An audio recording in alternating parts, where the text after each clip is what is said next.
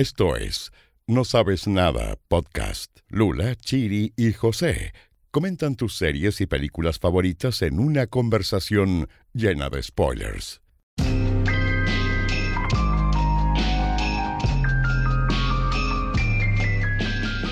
¿Qué tal? ¿Cómo están? Bienvenidos a un nuevo capítulo de No Sabes Nada Podcast en el camino de la cuarta temporada y final de esta exitosísima serie titulada Succession. Soy Claudia Cayo y estoy con mis compañeros José Bustamante y Lula Almeida. En el capítulo de hoy, pero también en los próximos, vamos a estar revisando todo lo que va ocurriendo semana a semana en uno de los mejores dramas de la última década, que se ha ganado todo, que seguramente va a seguir postulando en las temporadas de premios que vengan, y una serie que además vamos a estar comentando semana a semana porque esta es su temporada final. Bienvenidos y les saludo amigos míos en este capítulo debut de NCN dedicado a Succession. Uh, L to the OG. Dude be the Oye. OG. ¿Cómo están amigos? Qué bueno conversar con ustedes sobre Succession en este capítulo llamado The Monsters y me pidieron que contara por qué se llama The Monsters, así que lo voy a contar al tiro. Tú querías Ya. contar, de-.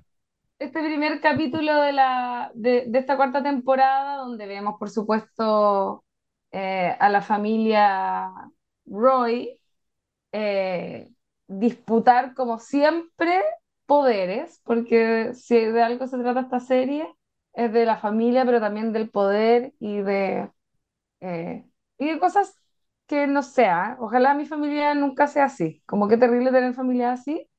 Creo que hay versiones fruna muy parecidas en la vida real, de, con menos millones, pero este tipo de conflictos se dan todo el tiempo.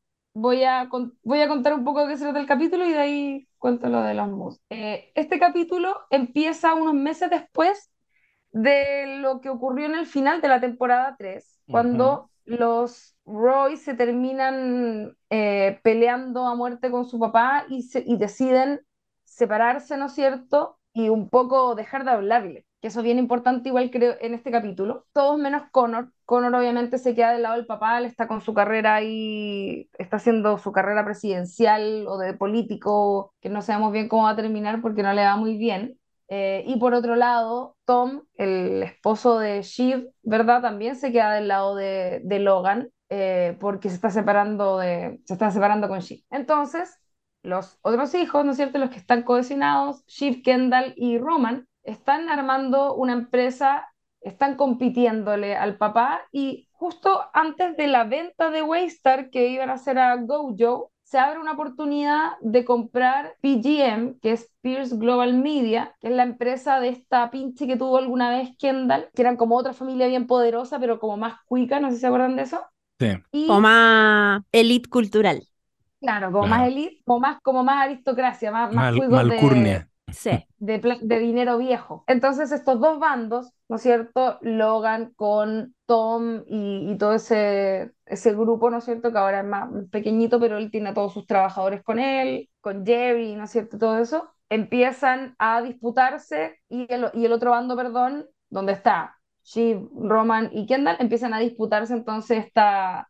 Empiezan a competir por, por comprar PGM. Empiezan a hacer sus apuestas. En principio, como que Logan va repuntando. Finalmente, los hijos logran hacer una apuesta mayor y terminan ellos tomando ventaja. Pero lo más importante de todo esto es que todo está ocurriendo durante la fiesta de cumpleaños de Logan, en la cual sus hijos no están. Y es bien interesante que hayan decidido comenzar esta temporada con un evento así, porque el primer, primerísimo capítulo de Succession comenzaba precisamente con el cumpleaños número 80, si no me equivoco, de Logan Roy, Claro. donde en ese momento, si bien no era como que se llevaran todos la raja, pero eh, no estaban en la situación en la que están ahora, ¿no es cierto?, años después, donde Logan está celebrando su cumpleaños con un montón de gente que no le importan mucho y sus hijos no están con él, no lo llaman, no piensan en llamarlo, no, ni siquiera se les, ni siquiera les da pena al viejo, como que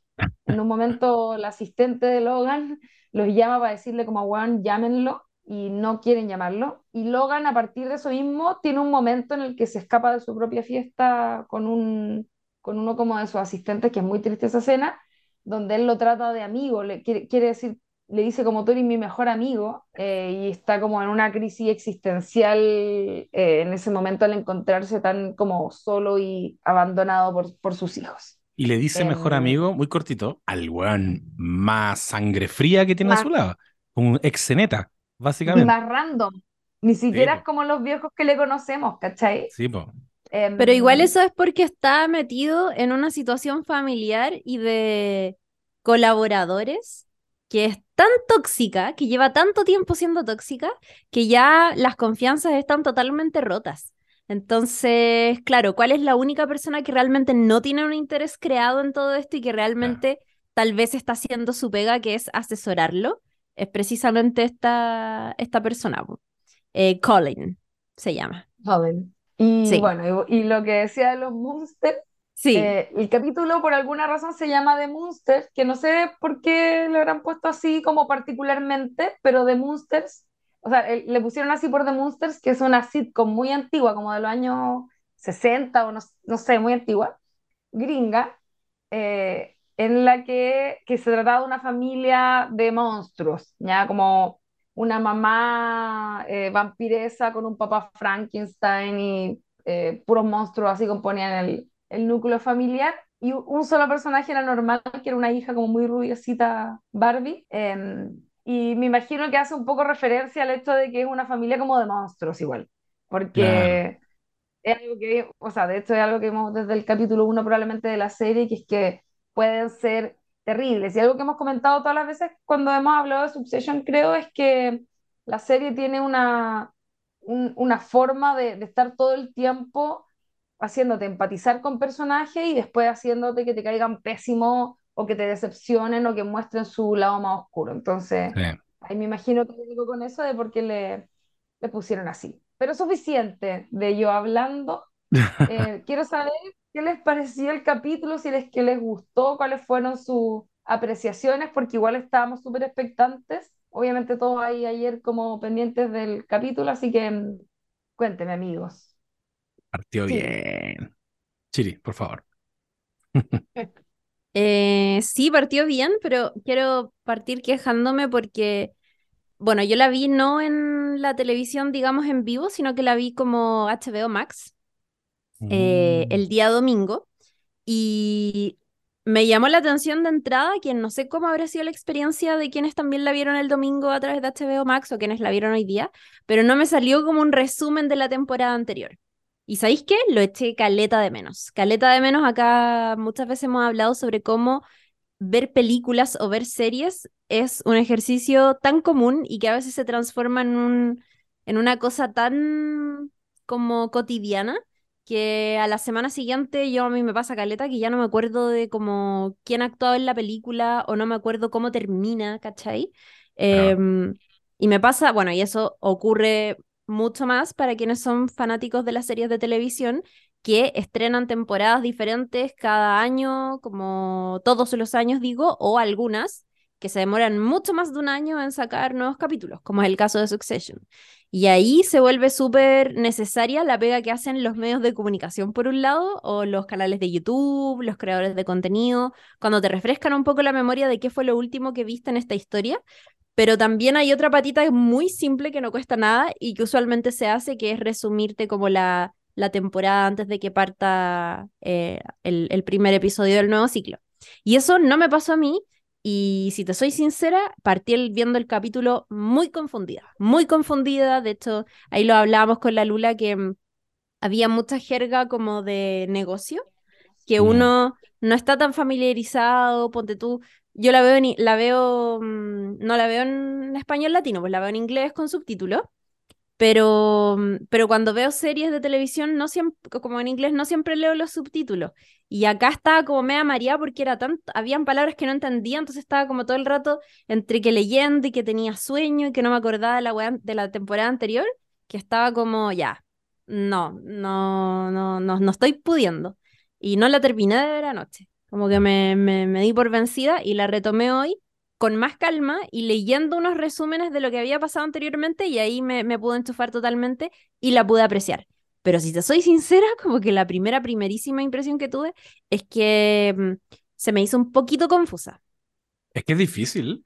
Succession yo creo Sí. que es una serie Sí, es que difícil, weón. siempre ha tenido esa parte, que yo Mm. creo que hace un tiempo me la empecé a repetir porque la estaba viendo con un amigo y es una experiencia totalmente distinta verla por segunda vez porque ya en- entiendes la proyección que tienen todas esas discusiones y, esos, y ese lenguaje técnico y, y- y de economistas que tienen al principio.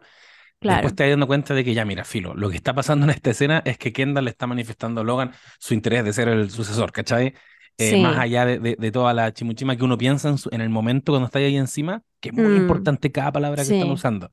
Eh, yo creo que son muy inteligentes los creadores de esta serie, eh, Jesse Armstrong. Entiendo que está Will Ferrell también. Bueno, también está por ahí Adam McKay. Sí, que- es, es productor ejecutivo. Claro. Y mm, son, son tipos muy capos em, que, que, que han, deben haber estudiado muchísimo, se tienen que haber asesorado para el pico para hacer una serie como esta. Pero es como cuando en Game of Thrones te hablaban de lenguaje de guerra y, y te hablaban del No sé cuánto y del Gran Maestre no sé cuánto. Y al final lo único importante era que, mira, este es un güey que tiene el poder religioso, que es equivalente al Papa en la vida real. Y en ese sentido, eh, me encantó este capítulo. Siento que es. eh, no, no recuerdo si las temporadas anteriores empezaban tan dos cucharadas y a la papa, como tan rapidito. Sentí que mm, había una elipsis de la que se tenían que hacer cargo, que es ese impactante, ese brutal momento de la temporada 3 del último episodio, que yo creo que es de las mejores weas que he visto en televisión cuando los hijos van a encarar al, al padre, cuando se, se, se ponen de acuerdo finalmente con todas sus diferencias, se echan en- en- al, al hombro todos los conflictos y las rencillas pasadas.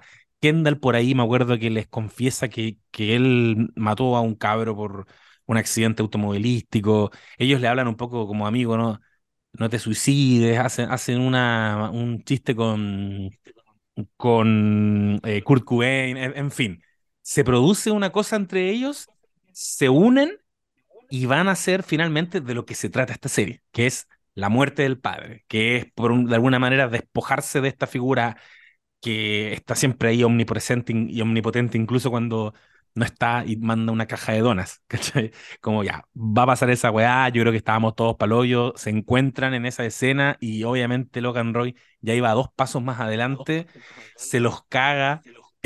Oh, es que, perdona, es que encuentro tan buena esa weá. Se los, se los caga porque conversó con la mamá y te da cuenta de que es una estupidez la forma de aniquilarlos. Es, van a tener que trabajar, van a, Mm. se van a salir de esto, de esto. Y aún así, es tan privilegiado el conflicto y uno igual ya está tan embalado, tan, en- tan metido en la weá.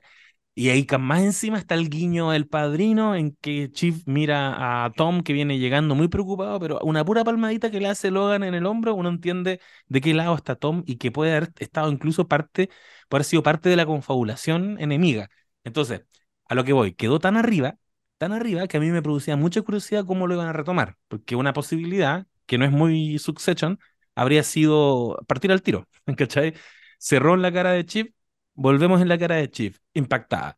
Eh, me gusta la decisión que tomaron de dejar esa elipsis, pero no ha cambiado mucho la cosa. Lo, lo que sabemos en el fondo es que listo, ya como decía la Lula, están separados, cada uno está por su... Hay dos bandos ya más establecidos y siento que avanzó rapidito en cosas que se podría haber demorado más. Ya sabemos que esta es la temporada final, y eso es algo que lo sabemos ahora, que lo, lo supimos muy de improviso. Eh, pero como sabemos que es la temporada final, por ejemplo, se hicieron cargo muy rápido del conflicto Tom y Chief. ¿Cachai? Yo Sí. no tengo idea si Chief en algún minuto le dijo, Tom, weón, me cagaste, me traicionaste, no, y cómo queda lo mismo. Ellos están en vías de separarse. Y en este Mm. capítulo ya toman la decisión concreta y directa. Y eso lo encuentro bueno porque los posiciona al tiro en un lugar. Ahora había un conflicto de interés, que lo fuimos viendo durante todo el capítulo, que hay momentos en que Logan le dijo a Tom, habla con tu esposa, weón, y dile que, que haga sus propios planes, una wea así, que, que cree su, trabaje sus propias ideas, y Tom siempre queda ahí como en, como en la mitad. De hecho, Mm. Tom fue el que le sopló que, que estaban en esta negociación. pues. Eh, y, y se hicieron cargo de eso y desapareció ese conflicto de interés. Tom quedó del lado de Logan. Es un soldado de Logan desde el capítulo 2 en adelante. Con todo lo que nos queda de temporada. Me gustó que en el fondo, y pa- ahora sí con esto cierro, pusieron rapidito las piezas en el tablero. Así están las piezas. No, no vamos a estar como tres capítulos diciendo, ya, pero Tom se separa o no se separa. Se queda aquí o se queda allá. No, es como, nosotros estamos aquí, nosotros estamos allá. Incluso ganaron esta partida, la ganaron los, los hermanos. Que eso me parece terrible porque significa, es muy mal augurio. No podéis partir ganando. Obvio que se les va a Sí. venir todo. Es verdad, Es verdad. eso. Oye, a, a propósito de eso que hablábamos de, mm, de que nos costaba entender algunas cosas, también me pasa, no sé si a ustedes, pero al, al final de la temporada anterior, eh, bueno, ahí la Lula comentaba algunos detalles, o sea, el José eh, comentaba algunos detalles de lo que pasó en el último episodio de la temporada 3, cuando se produce este mm, Kawin en medio del matrimonio de la mamá de Roman, Chief, Kendall y, y ¿cómo se llama el que va a ser presidente? Conan. Connor. Eh, Connor. Connor, Connor. Em, y que es básicamente esta figura, este personaje de Alexander Skarsgård, que es eh, Lucas Matson, que es el dueño de Gojo. Claro. Eh, y él lo que hace básicamente es que les presenta una oferta increíble, que es tomar el control de la junta directiva de la empresa, es decir, como poner todas las lucas necesarias sobre la mesa, pero eso implica un trato económico, pero también le implica para él como tomar un control real dentro de la empresa. Porque inicialmente lo que quería hacer, lo que se pensó en algún momento era que Waystar eh, iba a fusionarse con Gojo y como que iban a estar más o menos en una misma igualdad de poder. Pero no, pues esta otra persona dice, no, no, no. Eh, también se nos da a entender que Waystar es como una empresa de medios que ya está quedando más bien obsoleta y a este tipo en cambio se le muestra como un sujeto súper tecnológico, que está abierto como a nuevas eh, dinámicas con las audiencias y que los otros siguen usando códigos como de otra década.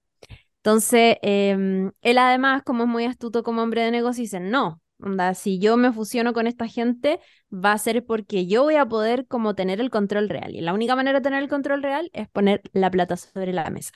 Y ahí, para el que no se acuerde, porque para mí esto fue como importante saberlo, es que eh, cuando finalmente él propone este nuevo trato, los hijos Roman, Chief y Kendall entran un poco en pánico porque eso significa que em, ellos podrían perder un poco el control y el poder dentro de esta empresa.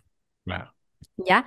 Eh, entonces es como, básicamente es como, bueno, nosotros somos unos incompetentes, ¿cachai? No nos eligió ni siquiera nuestro papá para sucederlo y este weón claramente nos va a echar, onda estamos como contra la pared.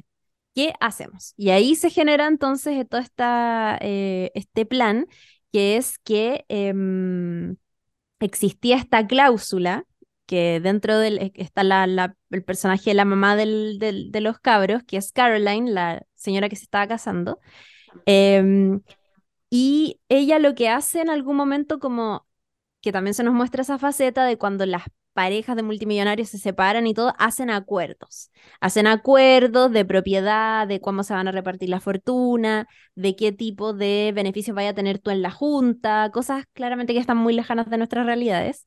Pero lo que ella había acordado era un privilegio para sus hijos, em, donde ellos podían, entre otras cosas, frenar la venta de la empresa si es que había una mayoría. Entonces, cuando los hijos se enteran que su papá efectivamente va a ceder frente a este trato, dicen como, bueno, no, onda, vamos a perder el poder. Ah, no, pero tranquilo. Onda, la mamá firmó esta weá, nosotros tenemos que unirnos ahora para impedir esto. Y eso es lo que tratan de hacer, pero ahí eh, surge como este mm, sapeo de Tom, eh, que a través de Chief se entera de esta situación y va donde Logan. Entonces Logan convence a la mamá, o sea, a su ex esposa, le ofrece un nuevo trato para que ella pueda anular esto. Y es efectivamente lo que ella hace. Y la mamá termina traicionando a sus hijos y entonces los hijos quedan en esta posición de eh, desventaja absoluta, mientras Chief además recibe doble impacto porque se da cuenta que su propio esposo estaba traicionándola. Y esto en una temporada que también yo no me acordaba mucho de esto, pero que me hizo, me, me hizo como muy bien refrescar la memoria. Eh, y que es muy loco porque lo comentamos muy en detalle cuando comentamos la temporada pasada, pero obvio que ahora ya no me acordaba, que es que Chip basurió toda la temporada anterior a Tom. Y Tom, que se había ofrecido para inmolarse e incluso ir a la cárcel por todo el cuento que había de estos cruceros. Sí. Eh, ¿Se acuerdan? Y, y en buena un... brígida. Era brígida y en algún momento está como este momento donde hacen como juego de roles y Chip lo basurea con todo, como, pens- como sorry, estamos en la, en la dinámica de los roles, pero en verdad le dice weas que son totalmente ciertas y Tom sabe que le está diciendo puras weas ciertas sí. y como que se pega al alcachofazo y bueno, finalmente como que la relación venía, el buen venía siendo basureado por Chip toda la temporada hasta que al final le pega como este golpe. En algún momento también hablamos sobre esta dualidad que tiene la, la personalidad de Tom, que es un ser súper despiadado y que ejerce mucho poder abusivo en contra de Greg, ¿cierto? Con sus Sí. pesadeces y con las cosas que le dice y todo. Y al mismo tiempo es un poco el que es, el que está, el Greg de Chip, ¿cachai? Como Sí, que... Claro. Claro. Em, y finalmente se pega como esta vuelta. Y ahora que empezó esta temporada, también me ocurrió que eh, cuando se hablaba, por ejemplo, de los tratos o cuando se menciona de, de mm, la venta de la junta o no sé qué, o como todas esas weas, es como, "Ah, necesito saber qué es esto. ¿Qué, qué es una junta? ¿Cuál es el poder de la junta? ¿Qué, qué podrían hacer ellos? ¿Cachai? Como que si no lo entiendo, me friqueo caleta. Ah, claro. Eh, y tal vez hay que dejar soltar un poco eso, pero... mm, No, pero está bueno recordarlo. pero, pero como que ne- necesito mucho eso, ¿cachai? Y, y encuentro que están muy buenos los antecedentes que estás dando, amiga. Me acabas de refrescar mucho la memoria. De hecho, Sí, buenísimo. efectivamente, po, yo soy, me acabé de hacer recordar que yo soy Team, bueno, soy un poco Team Kendall, pero soy muy Team Tom. Porque de hecho creo que eh, todo ese basureo de la, de la temporada pasada, que también tuvo un momento bien emblemático cuando él, como tú bien decías, decide inmolarse por todo este caso judicial que estaba entre medio y, y aunque no es necesario, y él anda toda la temporada buscando cárceles, como que, que- a qué cárcel podría ir Sí, verdad. y, mm, y Logan Chip ni lo pesca. y no lo pesca, y, y de hecho ahí tiene el momento de cuando le dice a Greg, eh, cuando en el fondo hace cortocircuito, y le dice a Greg, eh, yo le cuenta una, un, como un relato mitológico y le dice, yo estaría dispuesto a castrarte y casarme contigo, ¿cachai? Como que en el fondo yo, Bueno, una wea así de, muy se me había desquici- olvidado esa wea. muy desquiciada. Sporus, eso era. Sporus le cuenta la Sí. historia de Sporus que, ma- que, que mata a su, a su esposa. eh, una cosa así. Eh, pero, pero el rollo de Tom lo encuentro eh, brígido porque tú, tú hacías una, tú hacías una observación recién. Efectivamente, hay aquí hay, una, hay un rollo con la impotencia que lo hemos visto en muchos personajes de la ficción. El caso de Walter White, un weón muy basureado que termina convirtiéndose en el máximo zar de la droga porque quiere suplir muchas cosas. Está pasando ahora también, miércoles a miércoles, con Nathan en Ted Lasso. Eh, Así es. sin embargo, encuentro que esa figura en quien más se me encarna es en eh, Greg. Siento que si bien nos han, nos han dicho mucho que Greg y Tom tienen muchas cosas en común, que Tom es el Greg de Chief, Tom es un weón que tiene, siento yo, es como, puta, ti- tiene una, no sé cómo, cómo decirlo, pero tiene un sistema moral propio, mucho más rígido, mucho más coherente que el de Greg, que un día anda así eh, mendigando unas migajitas, pero de repente se empodera y, y basurea a una loca que, que supuestamente se estaba joteando y, y ahora está súper jalado con el poder, está mucho más jalado que Tom con el poder y, y somos los no sé cuántos, los... Un concepto muy de mierda que usaban en este, en este capítulo. Brothers, Los nasty, esa weá, los Nasty Brothers. Siento que aún así, pese a que, a que Tom, ya hemos visto que lo ha hueveado, lo ha hueveado, lo ha hueveado, es un hueveo que yo hasta puedo ver cariño ahí. Yo hasta puedo distinguir que de verdad hay, buena onda. O sea, cuando le dijo, weón, ¿cómo chucha hiciste eso? Está lleno de cámaras acá.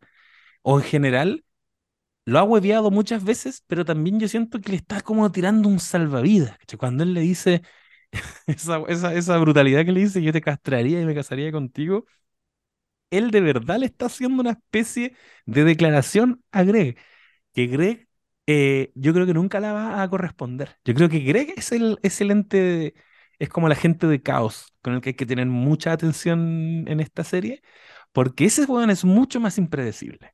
Ese weón sí que es el Nathan de, de esta serie, porque es el que, recordemos que partió Sí, vestido de Sí. corpóreo en un parque temático y la mamá eh, puteándolo por teléfono como diciendo, Mm. weón, anda inmediatamente el cumpleaños de tu tío porque tenés que meterte en esa familia como sea.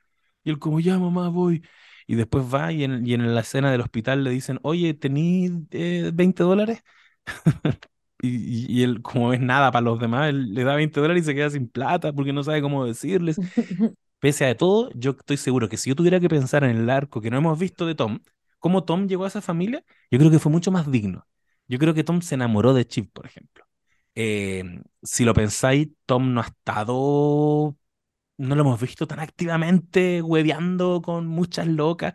Él ahora estuvo en ese, en esa situación porque estaba en una relación abierta que le impuso Chip. Entonces, bueno, él dijo, voy a ir a mirar el menú.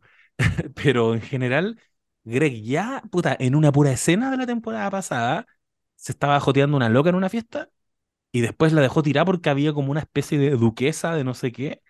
Y así en dos segundos la, la abandonó y, y Tom le dijo, weón, ¿qué te pasa? ¿Cachai? ¿No te gustaba ella? No, sí, pero, pero yo ahora estoy para cosas mejores. Esa, eso que tiene Greg eh, es lo que me produce mucha curiosidad en esta serie y a Tom lo banco a morir. Yo, yo creo que hay, hay una figura Nadie me, nadie me está preguntando esto, pero yo igual quiero hacer mi- mis apuestas. Yo creo, Sí, dale, dale. yo creo Quiero que, saber. que hay un momento en que se va a dar una figura de Greg cagándose a Tom brígidamente, rudamente. Así como Tom diciéndole, como esa frase como de Julio César, pico, cuando lo traicionan. Yo creo que hay un momento en que, le- en que Tom se va a ver eh, impresionado con una traición de Greg. Y Greg va a mostrar las garras, como que ese, ese es el, Es el, es el loco que tiene su propia agenda y que no, no tiene más intereses que los suyos nomás en Mm. esta, en esta familia. Eso Sí, es verdad. Me gustan tu- tus proyecciones y estoy súper de acuerdo con lo, con lo que decía, aparte de, mm, de la impredictibilidad, ¿cómo se dice? De Greg, Mm, a partir de, de ser como un loco que también está mucho más en construcción, pues mucho más joven, se está claro. recién encontrando como con un mundo que desconocía completamente y que es loquísimo, ¿cachai? Como que Tom se ha probado más en ese mundo, pues estuvo casado igual con, con Chip, tenían una relación hace, hace varios años, por lo que se entiende, Es un buen competente cómo, igual. claro, y entiende cómo funciona la weá, ¿cachai? Y, y es verdad lo que decís, yo creo que a pesar de todo, él igual estaba enamorado de Chip, como que aunque no me cabe duda que hay algo de interés ahí, eh, igual para él era muy importante su relación con ella, ¿no? No era que estuviera ahí sola por las, por las lucas o lo que fuera, o por el poder. Eh, está interesante eso, encuentro maravilloso que te hayas tirado todo ese rollo con lo que vimos ahora del capítulo, porque debo decir que a mí me pasó lo que decía la Chiri, yo empecé el capítulo y te lo juro que la- lo tuve que parar. Estaba viéndolo con mi pareja y como eh, no me acuerdo de nada, como ¿quién era, este- casi que quién era este weón? Como, espérate, ¿qué pasó en el capítulo antes? ¿Por qué están haciendo esto? Y como que me costó mucho enchufarme y si bien eh, me encanta la serie y, y estuvo acá en volver como volver, que volviera eh, me pasó que igual sentí que era un capítulo de mucho, mucha conversación sobre negocios. Y eso creo que no me parece muy atractivo. ¿cachai? Em, Sí. sí tiene, te deja muchas cosas a la imaginación.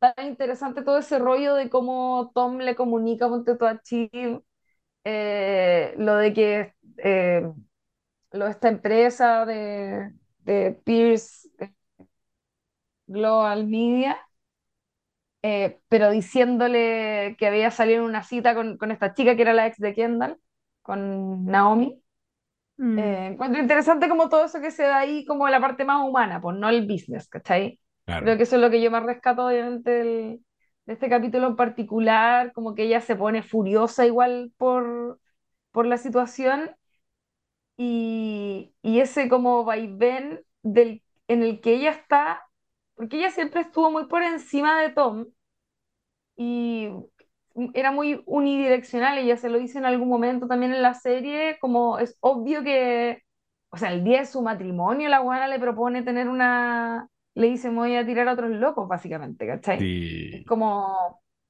casi que da las gracias porque te permito estar en mi vida, pero yo voy a seguir haciendo lo que quiera, ¿cachai? Mm, Y Tom siempre muy, muy sumiso, pero, pero ahora pareciera que él está un poco más por, por encima, como que ella está mucho más afectada, siento. Él ya lo ha pasado lo suficientemente mal, ¿cachai? Eh, eso me Sí. parece muy interesante. Creo que hubo hartos momentos así en el capítulo.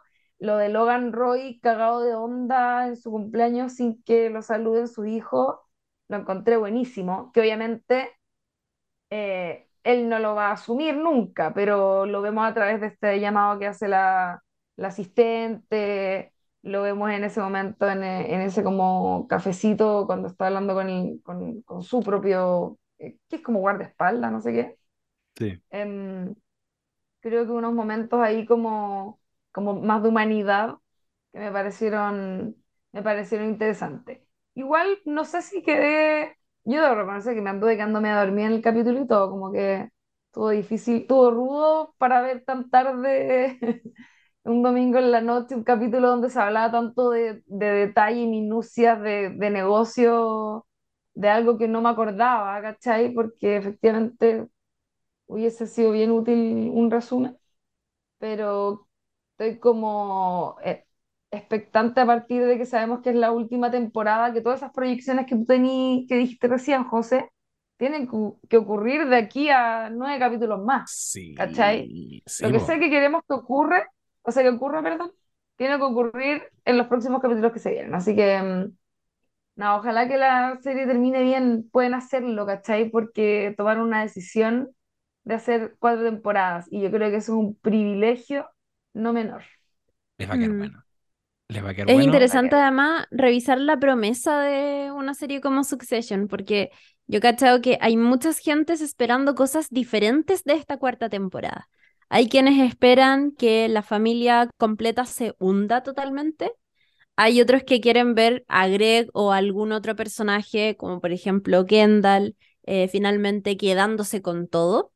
Y hay otros que lo único que quieren saber es quién se va a quedar con todo sin tener como un favorito, sino que más bien esperan que, que se construya el camino para que uno de estos personajes termine triunfando. Em, yo no sé qué esperan ustedes. Eh, Yo tiendo a creer que siempre he esperado más o menos conscientemente que, que haya un solo gran ganador como mm, inesperado. Mm, Eh, por ahí ya todos están diciendo, weón, claramente va a ser Greg. y Pienso que tal vez podría ser Greg, pero que si fuera Greg sería muy predecible a estas alturas, porque es lo que muchas personas creen o esperan. Eh, y no sé qué les pasa a ustedes, como en relación a lo que piensan eh, ver, cosa que les gustaría ver esta última temporada. Yo creo que sea Bran. Que Bran Stark se quede con todo. Peor final. No, yo, Peor. yo, yo creo que mm, estoy de acuerdo contigo. Yo creo que lo, lo más satisfactorio en una historia como esta, pero estoy también muy abierto a que no tome ese rumbo, es que haya uno, que todo, todo como juego de ajedrez, como juego de tronos, que es finalmente que las fichas se vayan moviendo y haya uno que logre pasar por encima de todos y, y ya y se siente en ese trono y me los cague a todos. Yo creo que esta es una serie que ya nos ha demostrado que es una tragedia griega, donde no ocurre lo que uno quiere que ocurra, donde Mm. la las, los hitos son mucho más emocionales, son mucho más psicológicos que el poder material mismo.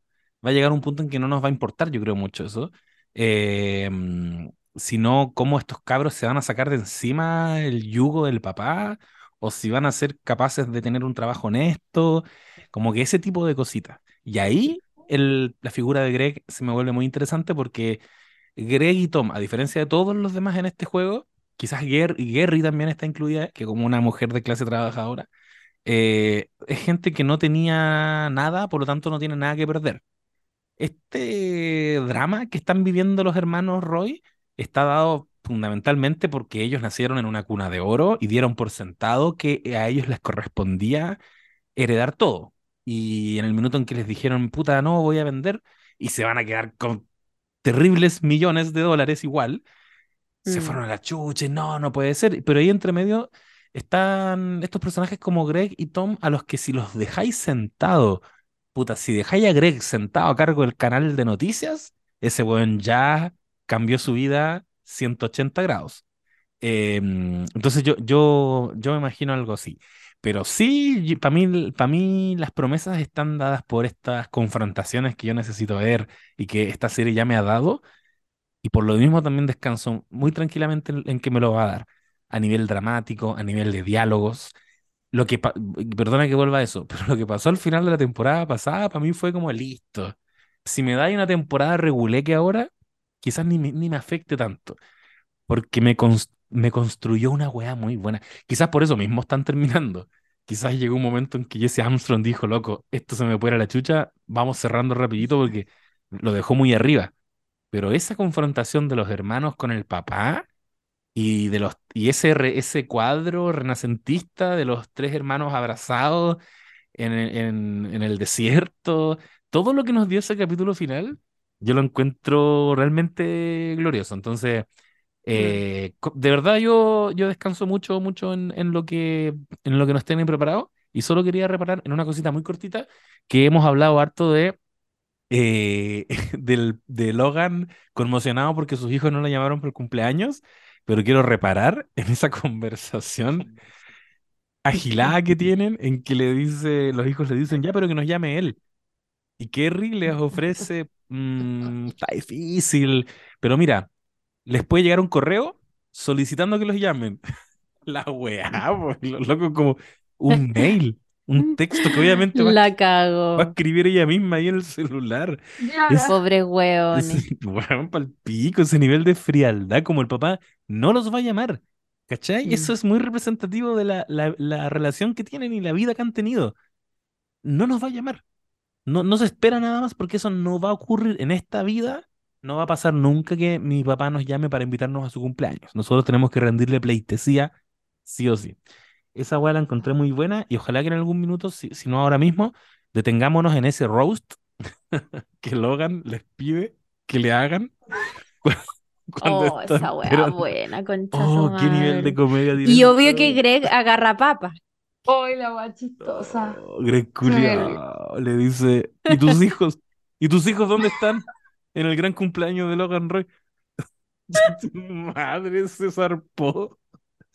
Y, Oh, weón. y Demasiado dice, bueno. se lo dice Y súper después le dice como, eres un weón mezquino. Sí. Como, Y Logan le dice, ¿y tu, Oh. y tu, y tu papá, una wea así, anda todavía chupando pico no sé dónde? Se pica el viejo culiao más encima. Oh, eres un viejo mezquino. Eso le Eres dice. viejo mezquino. Oh, Eres un bastardo miserable, le dice después. Obvio que Gary, o Jerry, no sé cómo se pronuncia, es la única buena razonable que no me gusta este juego, no voy a participar de eso. Una loca digna, pues, ¿cachai? Y Greg no sabe, pues, no, no sabe moverse en esta weá. Como agarra papa, oh, eso lo encontré No, demasiado, muy demasiado bueno. Ay, es que es muy buena. Weón y Connor. Connor, ¿cómo se llama? Connor. Con el Conan. 1%. Oh, ¿qué hay después del 1%? Hay decimales. Y eso sería terrible. No, pas- y Greg es como, pero bueno, eso es lo más bajo que podéis sacar. No, no es lo más bajo, existen lo los decimales. Y anda el weón Es Mm. chistoso. Y lo único que puede hacer para mantener ese 1%, que es una cosa ya como de dignidad a estas alturas, es gastarse toda la millonada de plata que tenía pronosticado para el matrimonio, para el casorio. Ay, qué terrible la weá. Ese Y después tiene ese- que ir a regatearle a la pobre. Oh, no, qué chistoso, weón.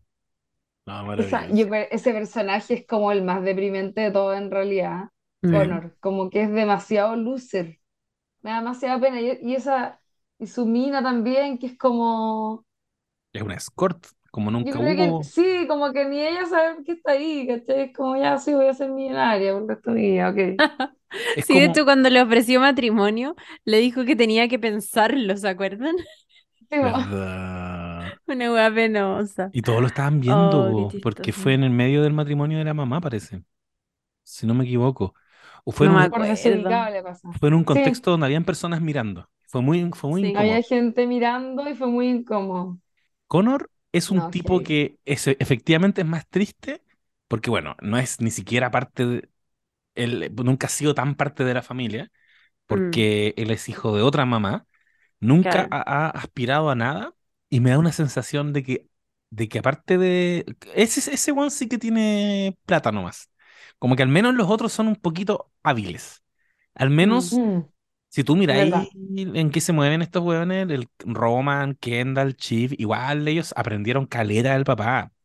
Son unos, son unos privilegiados que eventualmente nunca le han trabajado nada a nadie, pero igual en ese ambiente yo no sé qué hacer. Igual tienen destreza en ese sentido, pero, pero Connor es un loco que ni siquiera, es como que ni siquiera supiera eh, qué, a qué aspirar, como mm, está como perdido, está todo, todo el tiempo está desorientado. Tiene su Mm. granjita, le deja, le regala al papá masa madre en el día del cumpleaños. El papá le dice, ¿qué hago con esta weá? Eh, sí, Ay, sí. verdad, weón. Pero es, eh, es interesante igual, porque ahí está. Y yo creo que el- estos escritores no, no van a dejar ni un cabo suelto. Es interesante qué está dispuesto a hacer para no ser humillado. Este es como Mm. el... ¿cómo se- cómo- quién es el que le dijo hasta, hasta cuándo me humilláis en la política chilena? ¿Alamán? Em, Puta, hubo un facho que no le dijo acuerdo. ay, sí, no a me otro facho. No sé si Longueira, pero alguno le dijo a otro un candidato, ¿hasta cuándo me humilláis? Ya, yo creo que ese es, es Connor que llega a un punto en que lo que decíamos, pues él a esta altura Sí, solo que- Pablo, Pablo, Long- Pablo Longueira. Pablo Longueira. que- ¿Hasta que- cuándo Ah, me vas a humillar, conche tu madre? Conche Eso. tu La madre. respuesta, perdón, la respuesta de Alamán a Lavín al rechazar saludar a Longueira en público. Cacha, ¿hasta cuándo me vais a humillar? Esa, esa necesidad de no ser humillado, 2 Cuando de ya- julio del 2013. Yo creo que eso es lo que a Connor lo va a movilizar esta temporada. Ya estábamos viendo cómo está transando la- la- las luquitas del matrimonio, entonces es interesante ver hasta dónde está dispuesto a llegar. Acuérdense que la temporada pasada él en un minuto se para de la mesa, indignado, con, conversando con los hermanos. También se siente como, por algún motivo, medio mancillado. No me acuerdo que, Mm. como, ah, yo también soy su hijo, una cosa así. Es como, bueno, los hijos que son. Era, era una cosa, estoy parafraseándolo quizás súper mal, pero era como, sí, pues Kendall, Chief y, y yo y Roman, y él dice, espérate, yo también soy su hijo. Y, y los buenos lo quedan mirando y se para indignado en, en una actitud súper como parafernálica y, y inesperada de parte de él. Entonces, no va a ser trascendental, pero me produce mucho interés que, que le depara a Connor, interpretado por Alan Rook que básicamente es el mismo personaje que está haciendo en que hizo en, en Ferris Bueller's Days Off, Day Off. Ah, ¿Te ¿verdad? acuerdas ahí? Que era el amigo de No, yo me era el amigo de de Matthew Broderick. serie. Él salía en una weá que se llama como News Daily, ¿o no? Que Ah, no, no era... ver. Espérate, ¿cuál es el nombre Alan Rook. del actor? Alan Rook. Era una weá así antigua. Eh, Oye, em, ¿sabéis qué me gustó caleta del episodio? Pero caleta, sí, que lo encontré muy bueno. Me encanta el personaje de Nan Pierce. Me encanta cómo lo hace la actriz Cherry, Cherry Jones. y ella es Em, bacán. Es bacán. Y siento que, bueno, desde el rostro, desde el peinado que le pusieron, la ropa, eh, siento que esa vieja existe en la vida real como multimillonaria. Y, y la cagó que, que, que la interpretación que hace, la manera en que se mueve, cómo entra a la sala y es como, hola, ¿cómo están? ¿Cómo va la relación con su papá? Su papá. Ya. Bueno, lamento mucho que hayan venido hasta acá. eh, ya no estamos recibiendo más ofertas. eh, el negocio está cerrado. Y como también hace todo este show de que tiene jaqueca, de que no la puede, de que no puede atender. Como después dice como, ay, me carga hablar de números. Eh, mientras está diciendo como, weón, mi weá es muy valiosa, cualquier cosa que me ofrezca seguramente no está a la altura. Y cómo al mismo tiempo está planeando todo para sacar lo más posible. eh, y cómo después sale Naomi, creo que se llama la... Naomi, se llama la... ¿Sí? Parece que sí. Sí, Naomi Ya. Pierce. Naomi Pierce, sí, Naomi Pierce. Hola, eh, bueno, Nan quiere saber si es que tienen una, un, un incremento nuevo o como una nueva oferta. Y la vieja obvio que sabe también cómo se están moviendo estos básicos culiados entre el papá y los hijos. em, y cómo también los hijos, y e- eso ojo, porque en, en un momento en que están negociando y hablan con su asesor, le dicen como ya, oye, mira, creo que deberíamos ofrecer 10 millones. O, o no me acuerdo si hablan de 12 o de 10 mil millones. Em, y el asesor le dice como, mira, no tengo en teoría acá el detalle total, pero, pero, pero debería poderse, ¿cachai? Claro. Y bueno, esa, eso puede ser un gran cagazo y un gran bochorno eh, que los puede tener de vuelta pidiendo ayuda a papá, porque recordemos que estas personas son unos incompetentes, no saben hacer negocios. A, eh, ¿cómo se llama? A Roman le estalló un cohete en la primera temporada. ¿Verdad? Kendall es un drogadicto. Chip no es una mujer de negocios. Recordemos que sus fuertes están en otros aspectos, en lo comunicacional, en la asesoría, pero no en el hacer negocios. Eh, yo creo que tal vez, bueno, y hay una, un momento también en que el papá les reprocha como felicitaciones por haber dado el número más alto. Sí. Y es como que les dice eso un poco con la pica de que le ganaron, pero también con un evidente pago de sobreprecio de lo que vale la weá realmente, ¿cachai? Como son tontos. ¿cachai? Como ya me ganaron, pero al mismo tiempo me duele que sean tan estúpidos, como pa- ¿cómo mierda pagan 10 mil millones por esa weá, ¿cachai? Y 12 terminan Ah. pagando, ¿no? No, lo cierran en No, 10 mil. Ah, lo millones, pero en en 10. algún momento dicen como, mientras juegan con el bando de su papá, es como ya, ¿cuál es nuestro techo? 12 mil, pero se quedan en 10. Y es muy representativo que ellos celebren al final, porque yo, yo interpreté Mm. lo mismo que tú. El viejo, Sí, o sea, si Logan Roy dijo que 6 es lo que está dispuesto a dar, es porque 6 es lo que vale. Ese, exacto. ese viejo sabe. Y los hijos, Mm. no, no, no, dale, dale, dale 12, porque se desviaron totalmente de su plan. Ellos tenían un- una startup de mierda que querían desarrollar, los 100, que es la típica aplicación zorrona eh, de hijo de Cuico, que es como 100 expertos en cada materia que los puedes encontrar en esta aplicación. Es como Fire del documental.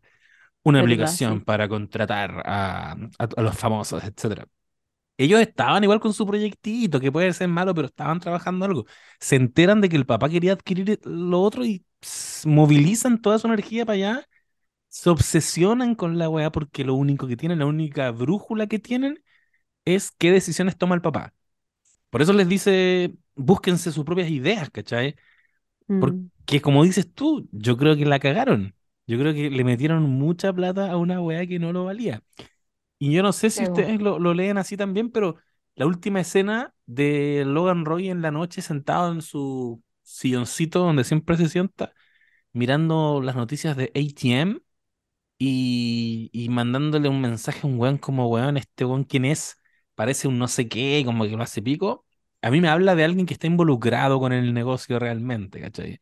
Mm. Alguien que, a diferencia de los cab- de estos cabros que están en su burbuja y no- quizás nunca se han sentado a ver una vez el noticiero de la familia, ¿cachai? Este viejo está Sí. ahí todas las noches, involucrado, iracundo con la weá porque está fijándose en los detalles. Por eso el Mm. negocio fue lo que es, por eso este viejo es un self-made man y ellos no, ¿cachai? Entonces, yo me quedo con la misma No. sensación que tú. Es, está claro que la, la- la cagaron y, y es muy interesante pensar qué consecuencias va a tener eso. Sí. Es verdad. Bueno, de hecho, Roman dice, vos, como, ya, pero entre 9 y media y 10 no es como, no. Onda, son 10 mil millones, como que hay 5 mil millones entre Por medio, qué weá, como no es el Interno vuelto al pan. Claro. Oye, voy a aclarar el, el dato que había dado antes. Donde salía el Alan Rook era una serie que se llama Spin City X, pero es que de ahí me acuerdo de su cara. Eh, era, un- era una sitcom que la protagonizaba Michael J. Fox y que fue lo que estaba haciendo cuando le diagnosticaron Parkinson. ¿Se acuerdan de eso? Él, Ujú. él Sí. era protagonista de esta sitcom, Michael J. Fox protagonizando una sitcom, igual me parece importante. Y, y- y hizo varias temporadas y todo, la weá era muy buena, le iba muy bien. Y tuvo que dejar de hacerla porque ya estaba, no estaba en condiciones para seguir actuando, tenía que ocuparse de su salud. Y lo reemplazó Charlie Sheen en esa serie. Y Mm. Alan Ruck hacía un personaje importante dentro, dentro de la serie que se trataba de una alcaldía a todo esto. Era buena. Excelente. Es chistoso, me da risa su cara. Todos, todos son demasiado pintados para el papel que desempeñan en esta serie. Tom, no logro imaginarme a nadie más. Ah, y, y recordemos, yo soy de la gente que empezó viendo esta serie odiando a cada uno de esos hueones y con mucha dificultad llegando al capítulo 5. Capítulo Me acuerdo. 5, para mí esta serie fue un aprendizaje. Yo sé que hoy día mucha gente dice, ya, pero las series no te tienen que generar empatía, no necesariamente tienes que poner... Lo sé en el papel, pero uno naturalmente busca eso igual, pues, ¿cachai? Buscáis a Ned Stark, que en, en un mundo de mierda hay un Ned Stark que tú abrazas y dices, ya no están todos tan piteados. En esta serie están todos muy piteados desde el principio. No sé si piteados, pero todos son muy tóxicos, todos tienen muchos vicios y aún así estamos donde estamos. Yo queriendo mucho a Tom, que es un weón de mierda, pero queriéndolo mucho, queriendo mucho a Kendall también. Y eso es mérito brígido de los creadores y, y me tiene muy emocionado todo esto porque siento que estamos asistiendo a un momento de verdad histórico. Cuando en el futuro recordemos esto va a ser como, oh, ¿te acordáis? ¿Te acordáis de Succession? Qué bueno que fueron cuatro temporadas nomás. Fue, fue precisa, fue perfecta, terminada y va a ser, va a ser como algo para estudiar. Yo siento que Ojalá que sí. Sí, sí, va a ser así. Ojalá que sí. sí, sí. Oye, eh, ya pues, la otra semana vamos a estar con- eh, comentando, digo, el capítulo número 2, así que para que lo vean y el día lunes sepan que pueden encontrar, eh, digamos, el, el episodio arribita. Em, no sé si quieren agregar algo más o decir algo que esperan que pase en el próximo capítulo. ¿Sabes Yo qué? no. Yo creo que una sola cosa, si me lo permiten muy, muy brevemente, ¿Mm? estamos recibiendo mails. Hemos hecho un Ah, llamado a que nos manden correos y la gente lo está haciendo. Y voy a solo agarrar el último que me aparezca acá. Ya, Lorena Ojeda le puso Bang Bang Baby al asunto de su correo. Hola Lula, Clau y José. Escuché en el podcast que se puede mandar mail, así que aquí estoy. Soy una no nadite desde el episodio de Dirk, así de Very Beginning. Y pucha, me encanta el podcast. Descubrí joyas como Boyac, como The Office, así que muchas gracias por existir. También caí en la pasta de Better Call Saul. Ya había visto Breaking Bad y bueno, muchas series y pelis que ustedes recomendaron y fueron disfrutadas. En Amazon hay una serie italiana que se llama Bang Bang Baby. Voy en el capítulo 8 y se las vengo a recomendar. Encuentro que tiene humor, grandes actuaciones, buenos plot twists y según yo, un buen guion. Eso, les TKM Forever. Ah, Oye, qué Excelente. Lo- voy a tomar la recomendación ahí de nuestra auditora. grande. Y uno más, Fernanda Mora nos pone, escuchando el último capítulo se me ocurrió que podrían hacer uno en el que hablaran de las series que abandonaron y las razones detrás de esta decisión. En mi caso, The Handmaid's Tale se volvió muy cruda y House of Cards demasiado retorcida. Ja, ja, ja, ja. Me gustaría saber las suyas. Por ejemplo, ¿qué le pasó a Lula con Breaking Bad? Uh. Además, Oh, Yo polémico. creo que alguna vez propuse hacer algún capítulo así. Creo que esto lo hemos hablado. Y dice, además les quiero agradecer por acompañarme en innumerables viajes en micro o mientras estoy cocinando. Los escucho H- hace ya, H, hace ya cuatro años. Un abrazo para los tres. Saludos desde la región del Bío Bío. Postdata, espero con ansias el capítulo de The Americans. Fernanda Mora. Buena, qué bacán. Y con Ya, eso cierro. Genial. vamos apurándonos con The Americans. Podría ser uno de los próximos que hagamos, ya lo, lo dijimos a propósito Oye, de hecho, hemos- podríais terminarla. Yo sé que tú quedaste como ahí a mitad de la última, ¿no? Sí, sí, Dale, dale nomás, amiga, porque estos Ya. días me voy a voy a sentar y en cualquier minuto voy a haberme visto la sexta. no. ¿Y en qué, y a dónde la estoy viendo? En Star Plus, ahí está, íntegramente. Ah, Y si no tienes, Ya. te puedo, te puedo compartir. y eso quizá, Creo. Creo que te la puedo comprar. Deja re- revisar si es de las Ya. que pago yo o si le estaría Ah, quitando la ya, cuenta a otra persona. No, y si no, por último me meto una cosa de prueba y alguna wea. Inventaré. eso, bueno, amigas. eh, volvió Yellow. Jackets, volvió Abbott Elementary, Yes. volvió Ted Lasso, The Hablemos de Mandalorian. Yellow Qué Jackets. locura, qué Hablemos de locura. Yellow Jackets Sí, en cualquier momento. deberíamos. Buena. Cierto. Ya. Ya, que estén muy bien, un besito y nos vemos la próxima semana para comentar un nuevo episodio de Succession. Adiós. Nos vemos. Chao, chao.